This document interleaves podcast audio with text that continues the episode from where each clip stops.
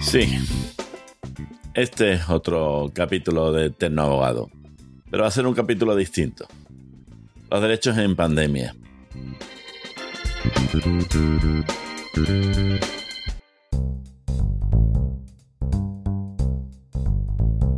Tengo muy, muy cansado.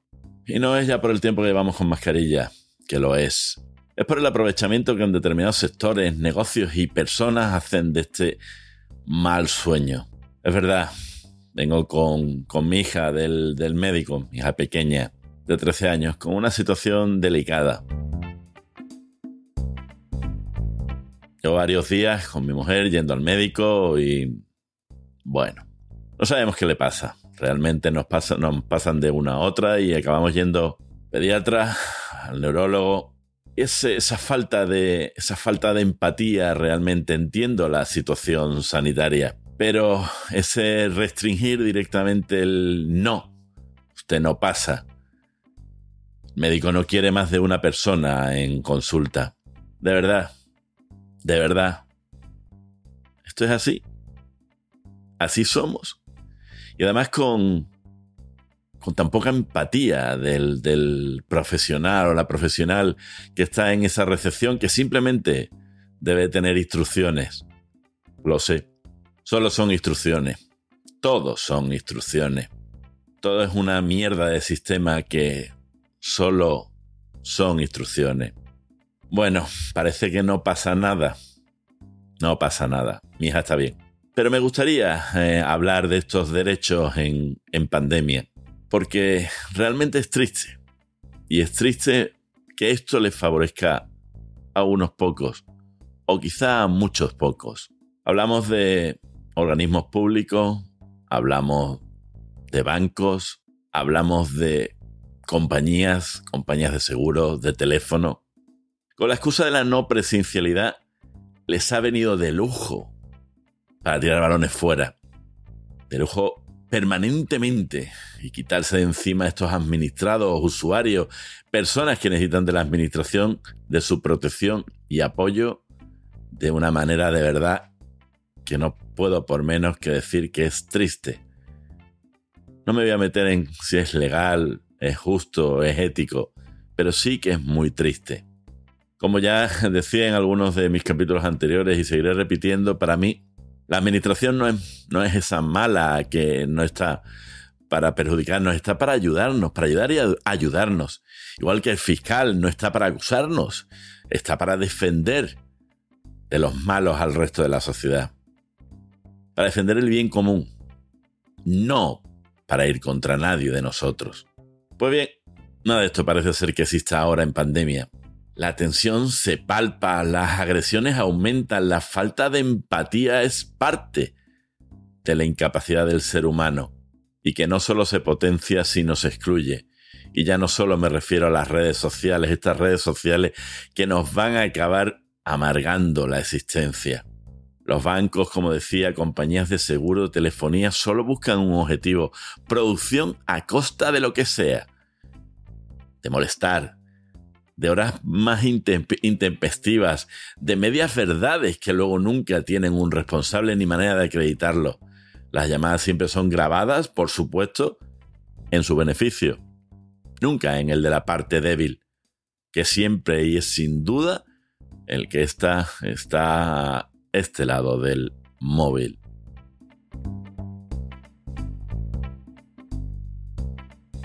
El banco restringe la atención al público, restringe los productos que favorecen al usuario y solo los da si está bien protegido por el papá Estado. ¿Préstamos? ¿Préstamos para salir de la crisis? ¿De verdad? ¿Amparados por qué y por quién y cómo? y además limita el servicio. Pero con la excusa del COVID luego te cobra por el servicio que no da, que nos hace. Y es así, esperar en la puerta del banco lloviendo. Y cuando entras, te dicen que si no tienes cita previa, que no te atienden. Tú le dices que es un ingreso para pagar la excursión de tu crío, que le han dicho que lo ingreses en la cuenta del campamento, que la tiene en esta sucursal. ¿Qué le vamos a hacer? Cada vez quedan menos. Son 25 euros. Afortunadamente va a poder ir a esa excursión con todas las medidas de seguridad, pero va a ir a esa excursión y quizá te cuesta lo más grande esos 25 euros. Y te dicen, te dice esa que está en la caja, que no deja de ser alguien que también recibe instrucciones, que tienes que pagar 5 euros más, que no eres el titular de la cuenta. Ostras, alucinas. Yo alucino. Alucinemos todos. Y no estoy fumando nada. Luego te vas a tu banco. A tu banco, ese de toda la vida, ese que llevas ya muchos años. Pero antes eras algo. Antes, además de tu NIF, de tu nombre y apellido dirección y tu código postal, eras algo. Tampoco pediste hora. Dios, qué gran error. Pero ni siquiera fue por un error. Fue porque cuando llamas al teléfono, te manda a la web. Y la web se cuelga justo cuando te tiene que dar la cita. Y no sabes si la tenías o no. Porque además has tenido que ir aprendiendo a base de golpes que no te van a atender. Son instrucciones. Pues bien, llegamos y qué casualidad. Sigue lloviendo. Mala suerte. Pues bien, espero que salgan algunas de las cinco personas que se supone que no puede haber más en la sucursal dentro. Y desde fuera veo personas charlando. Y una persona mayor a mi lado, mojándose, igual que yo. Sale el que hacía el quinto y entra la mujer, no le iba a hacer esperar. Mi madre me hizo cándido y educado. Aunque ahora parezca que está más de moda ser antipático y maleducado. O al menos eso quiere que piensen quienes nos manejan. A los cinco minutos sale nuevamente el que hacía cinco, el quinto. Y puedo entrar escucho a la señora decir que ella no sabe cómo se hace. Y la cajera, lo siento señora, son instrucciones. Ingresos o sacar dinero de más de 500 euros solo por el cajero. Llovía, ¿os acordáis? Sigue lloviendo. Solo puedo decir que me da igual que esté aprobado por el Banco de España o no que sean directrices de obligado cumplimiento de la entidad o de quien corresponda. Me da asco. Insisto, asco. La pérdida de emociones, la falta de empatía y el poco gusto que ya se tiene por trabajar y por hacer el bien al prójimo. Ya no somos ni prójimos. No os olvidéis que además seguía lloviendo y que quizá fuera un ingreso para pagar algo que si no se pagaba en tiempo esta señora que tenía que pagar al banco, esa máquina sin alma, pero que les vale como excusa para todo, que es el sistema bancario, cobrarán sin ningún rubor los 30, 40 o 50 euros de comisión por descubierto. Penalización o como puñetas esté fijado en el contrato. Ese contrato de adhesión que nadie miró al firmar.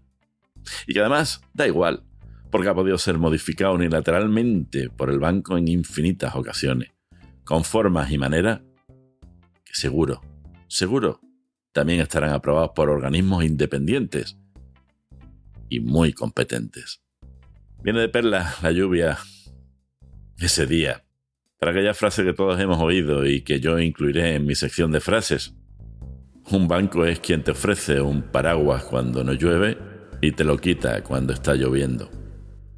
Pero como mi podcast se llama Tecnoabogado, tendremos que meter a la Administración de Justicia en el mismo. Hoy también hay para ti Administración de Justicia. Qué cómodos nos hemos quedado, como diría aquel funcionario de cualquier juzgado hoy en día. Una de las labores del abogado es impulsar, preguntar, aclarar e incluso aprender con otros compañeros el funcionamiento de la justicia. Y esto se hace en el juzgado. Y el juzgado no es solo lo que sale en la tele, el estrado del juez y la de los abogados fiscales y demás operadores jurídicos. No. El juzgado es, son las tripas del mismo. Las mesas de los distintos funcionarios que en función de sus distintas competencias tendrán una u otra función, otra vez.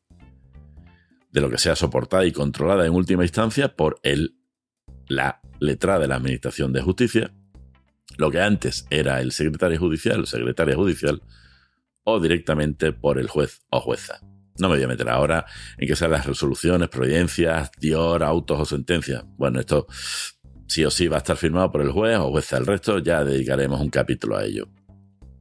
Pero para lo que quería decir, el juzgado son esas distintas mesas en las que cuando entra la primera vez el cliente, pese a llamarse aún papel cero, hay que explicarle que en una de esas montañas de papeles, los llamados autos judiciales, está su asunto, tu asunto. Ve las caras de algunos y algunas, no tiene manera de poder expresarse con palabras en estos momentos. Y lo demás no, no se paga con la famosa tarjeta bancaria, y hoy menos aún. La sensación de desesperación se palpaba. Hoy ni llegamos a eso. Seguimos nuestra historia de miedo, algunos de terror. Antes uno iba a ese juzgado y preguntaba por su asunto. Normalmente se distribuyen en lo que se llaman negociados, que no deja de ser una gran letra delante de cada mesa del funcionario. Y si te ha tocado los asuntos 1523 barra 2001 negociado 4, pues ya lo sabes, tienes que ir a ese juzgado e ir directamente a la mesa 4. Negociado 4, mesa 4. Antes podía ir directamente el cliente a hacer cualquier, eh, eh, cualquier actividad que tuviera que hacer en el juzgado y no tuviera necesidad de ir con su abogado. Ahora, imposible. Te debería de ir ahora nosotros o el compañero o compañera que también esté con nosotros y preguntar siempre, siempre con la educación que se merece cualquier funcionario que trabaja en la Administración de Justicia.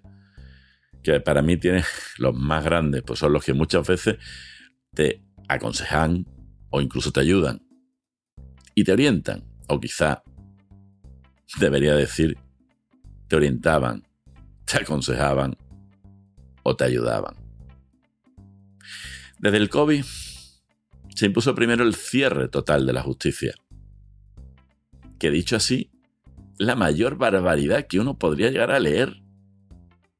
Y os lo voy a volver a repetir. Cierre de la justicia.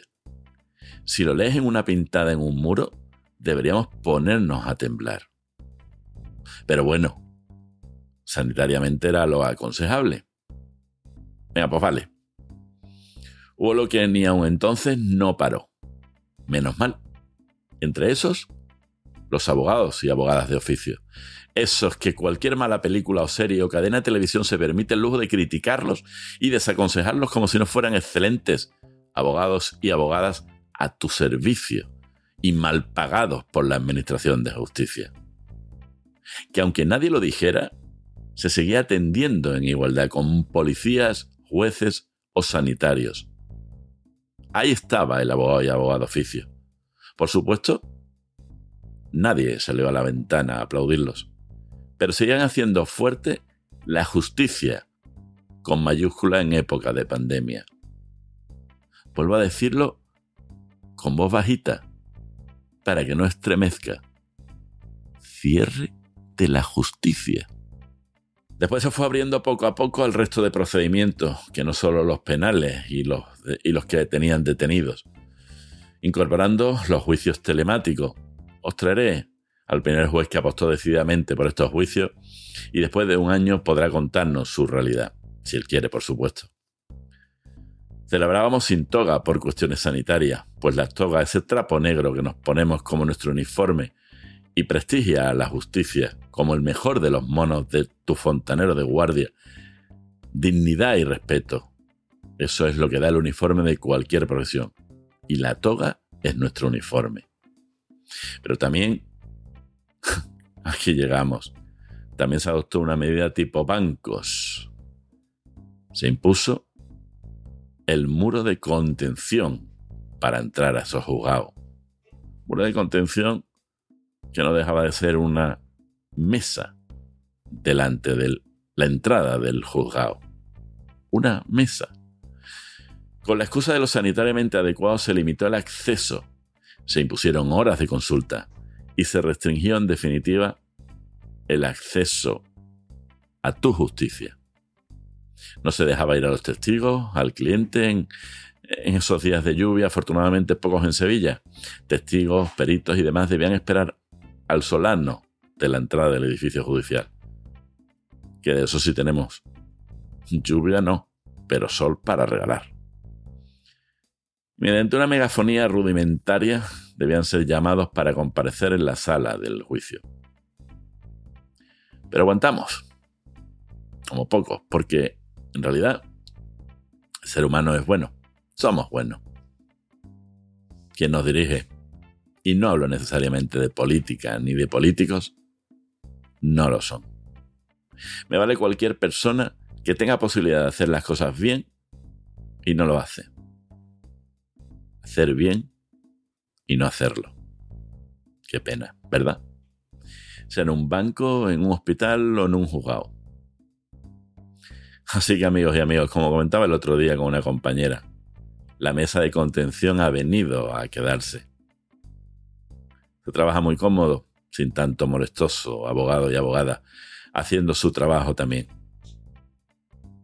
Bueno, ahora si quieres entrar tienes que desde la puerta dar una voz.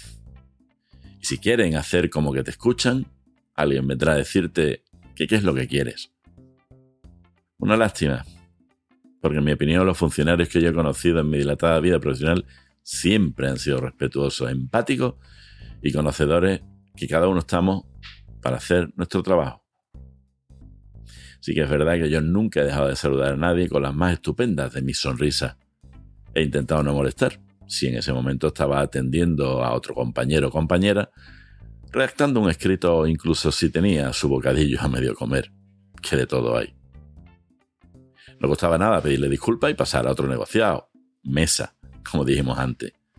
Antes de insistir en esa mesa o quejarnos porque qué hacía en ese momento comiendo.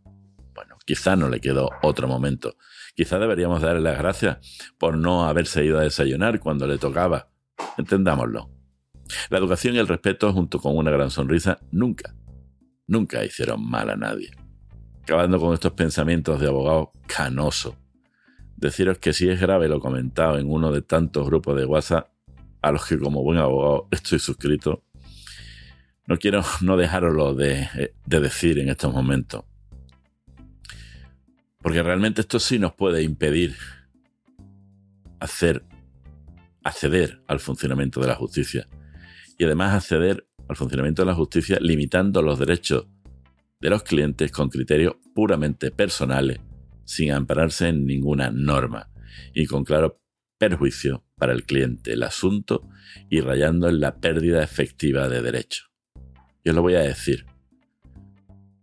Sencillo, muy sencillo para el juzgado, complicado de entender para el cliente, pero creo que todos los vais a entender.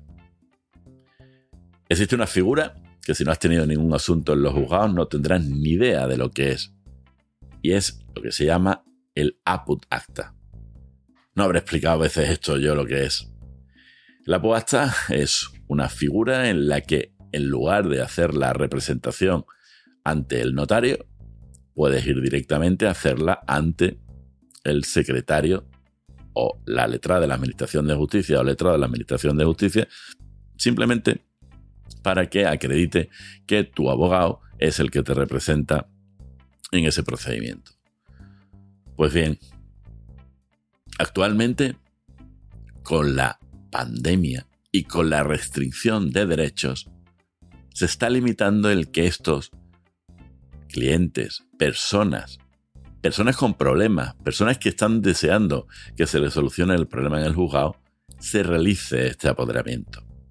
La excusa que dan no es otra que existe la posibilidad de hacer el apoderamiento electrónico, que estoy seguro que alguno o algunas sabréis lo que es esto, pero una gran cantidad de personas no lo saben Y además es normal.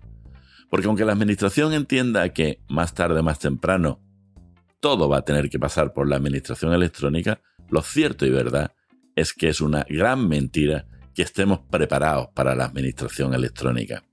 Aún hay muchas personas que creen que estar avanzado tecnológicamente es saber usar el WhatsApp y poder mandar el gatito o la gatita de turno. No, eso no es estar tecnológicamente avanzado.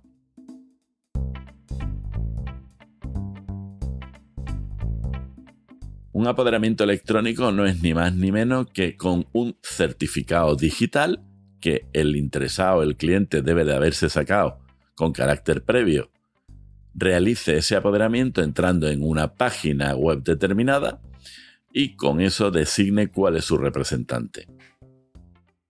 Pero vamos a ver, es que hay muchas personas que no tienen certificado electrónico, que no es obligatorio tener certificado electrónico y que confían en que lo que se puede venir realizando de manera personal se siga realizando de manera personal, sobre todo si no es obligatorio. A la más de las veces, cuando es obligatorio, la obligación se impone incluso antes de que se haya formado adecuadamente a las personas y se impone y a uno no le queda más remedio. Recuerdo hace unos años cuando directamente se decidió que el IVA tenía, los que alquilaban inmuebles tenían que ser presentados electrónicamente. Alquilar un inmueble no era ni más ni menos que tener un pequeño local y con eso la obligación de personas de 70, 80, 90 años, debían de hacerlo electrónicamente. Cuando antes directamente cogía, rellenaban su impreso, que lo sabían perfectamente rellenar, ponían 300 más IVA, resultado, le daban ingresar, lo pagaban el banco y punto. Pues ni corto ni perezoso alguien decidió que eso era mejor, hacerlo electrónicamente, cayera quien cayera. ¿Se adaptaron? Claro que sí. Al final es una cuestión de adaptación pero no de facilitar que realmente la administración esté para ayudarnos. Y mucho menos la administración de justicia, que tiene que estar para ayudarnos y algo más. Pues bien, estos letrados y letradas de la Administración de Justicia están decidiendo sin ningún, sin ningún, aquí ya no es ni instrucciones ni normativa del Banco Español, aquí literalmente lo que están diciendo es que se haga a través del apoderamiento electrónico. Punto sin más. No hay otro criterio, que ellos, ellas no lo hacen. Y si no se hace, el asunto se archiva. Y si no se hace, el abogado y la abogada no tiene representación y se le puede dar hasta por no comparecido. ¿De verdad? ¿De verdad hasta ese punto tenemos que llegar? No tenemos la, no tenemos la posibilidad de adaptarnos de las medidas de seguridad cuando va el abogado, la abogada, eh, la, sala se habilita medianamente, bueno, si os contara realmente la habilitación de las, de las salas, pero bueno, eso será para otro en que no esté tan molestoso como estoy hoy. Realmente quería acabar este podcast diciendo que la administración la administración está para ayudarnos, no nos ayuda, pero al menos que no nos perjudique. Un apoderamiento en persona se tiene que poder seguir haciendo, o al menos no se mienta a la persona cuando va al juzgado. Y si no tiene manera de hacerlo electrónicamente, que no se le perjudique en su lógica petición de justicia.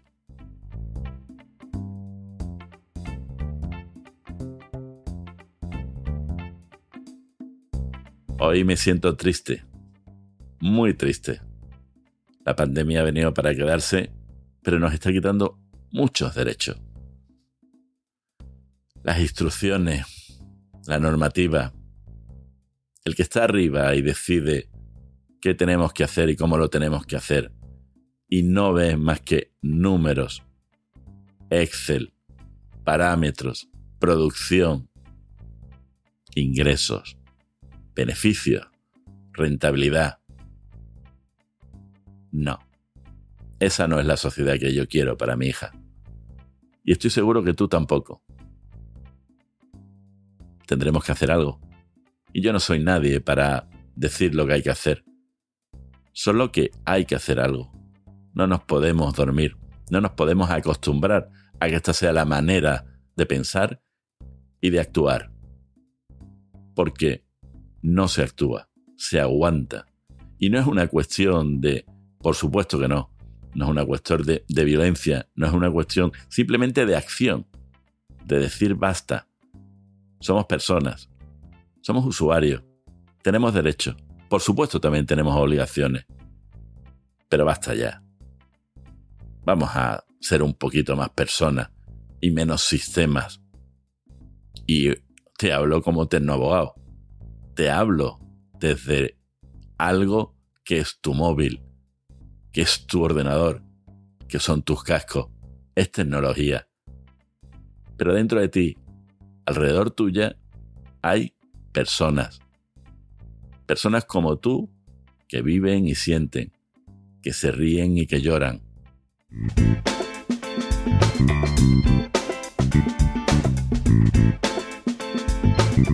Aquí lo dejo hoy. Esto no lo pondremos eh, ni número de capítulo. No lo va a tener. Lo llamaríamos un podcast especial. No lo sé. La verdad que es que tenía simplemente ganas de decir lo que me había pasado y lo que espero que no te pase a ti. Fue triste. Me quedé fuera. No supe lo que el médico le estaba diciendo a mi hija. Me, se me pusieron los pelos de puntas como ahora se me están poniendo los pelos de punta. Qué triste. Qué pena. Sé feliz. Hasta que quieras. Buenas noches, buenos días, buenas tardes. Sé feliz.